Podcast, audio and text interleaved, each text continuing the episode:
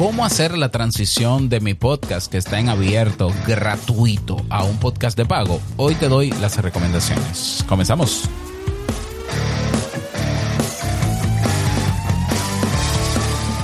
¿Estás interesado en crear un podcast o acabas de crearlo? Entonces estás en el lugar indicado porque en este programa tendrás claves, técnicas, herramientas, aplicaciones y respuestas para que lleves tu podcast al siguiente nivel.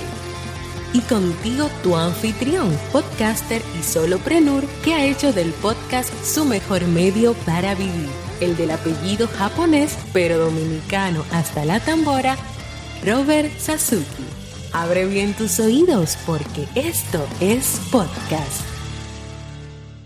Hola, ¿qué tal estás? Bienvenido, bienvenida a este episodio, episodio 232, 232 de Esto is Podcast. Yo soy Robert Sasuki, capitán de Kaizen, la academia donde tienes todo lo que necesitas para aprender a crear, crecer, monetizar y vivir de tu podcast. También fundador de Sasuke Network, la plataforma donde se aloja este podcast eh, y donde tienes acceso a diferentes producciones, todas enfocadas en potenciar tu desarrollo. Así que pásate por Sasuke Network, sasuke.network, esa es la página.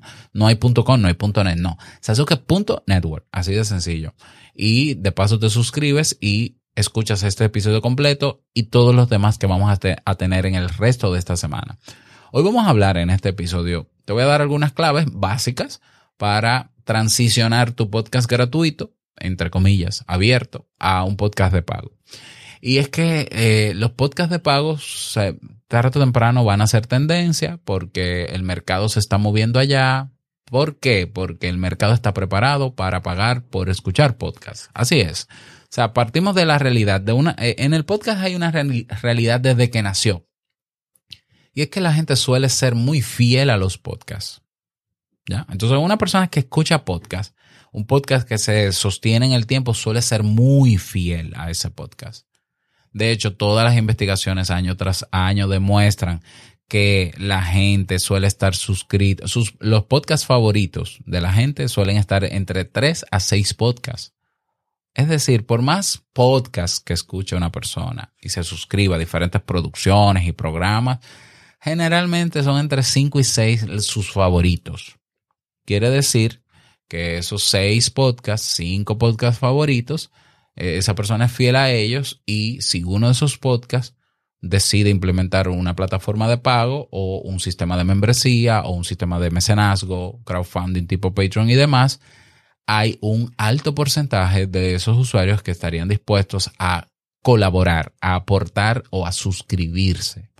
Pero eso no lo digo yo, las investigaciones están ahí justamente este año se publicó, creo que fue en el, en, en, sí, en Encuesta Pod, que es la encuesta eh, en materia de uso de podcast que se hace entre hispanohablantes, el 40% de las personas dijo que pagaría una suscripción por escuchar a su podcast favorito.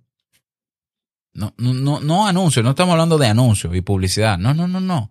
Pagar por escuchar su podcast favorito para, para eh, devolver valor a su podcaster favorito. Incluso en la misma encuesta, tú vas a encuestapod.com y lo buscas. En la misma encuesta, perdón, se refleja que la mayoría está dispuesto a pagar entre 3 a 5 dólares o euros al mes. Pues ya, el negocio está montado, señores. Ya el negocio está hecho. ¿Listo? O sea, hay gente dispuesta a pagar por tu podcast para ayudarte a sostenerlo para que tú sigas haciendo su podcast favorito. Eso, eso es un sueño. Hace cinco años eso no se pensaba. O sea, nadie se lo imaginaba. Por eso la publicidad ha venido a, molestar en el formato de podcast, alguna, ¿no? O sea, estoy generalizando y sé que eso es malo. Pero eh, se ha metido a la publicidad porque la, la manera en que se creía efectiva para monetizar un podcast era con publicidad. Pero ha sido un engaño todas las plataformas que te meten publicidad, que te pagan por eso, te pagan tres pesos, tres cheles. Nada, centavos. Sin embargo, tu audiencia te está diciendo que puede pagar o tres o cuatro o cinco dólares al mes. Si tú tienes una buena audiencia, imagínate que tú tienes 100 personas dispuestas a pagar. son 300, 400 dólares al mes, 500 dólares al mes que, que para algo dan. Pero si tú tienes, si tú tienes 500, ya con eso tú tienes un sueldo, quizás en Latinoamérica, quizás. ¿Ya? Entonces, el mercado está preparado. Está totalmente preparado. ¿Qué quiere decir eso? Que en los próximos años van a seguir surgiendo plataformas, networks de pago, de suscripción, podcasts independientes que tienen su membresía de suscripción, eso va a ser normal. Incluso me atrevo a vaticinar y apostar que en cinco años habrá más podcasts constantes, activos de pago que constantes, activos, gratuitos. ¿Por qué yo vaticino esto? No me lo estoy inventando, ni es que tenga nada en contra del podcast en abierto. Es que vamos por un 82% de podcasts inactivos. Porque ¿cómo va a ser, cómo va a mantenerse en el tiempo un podcast que no es sostenible económicamente? Pero es que las métricas lo están diciendo. O sea, el 18% de los podcasts hoy en día están activos. Bueno, de ese 18% en cinco años, yo creo que el 10% van a ser con membresía o van a tener algún sistema de pago y el otro 8% seguirá subsidiándose con el bolsillo del podcaster, cosa que respeto naturalmente. Entonces, ¿cómo quieres tú que sea tu podcast en cinco años?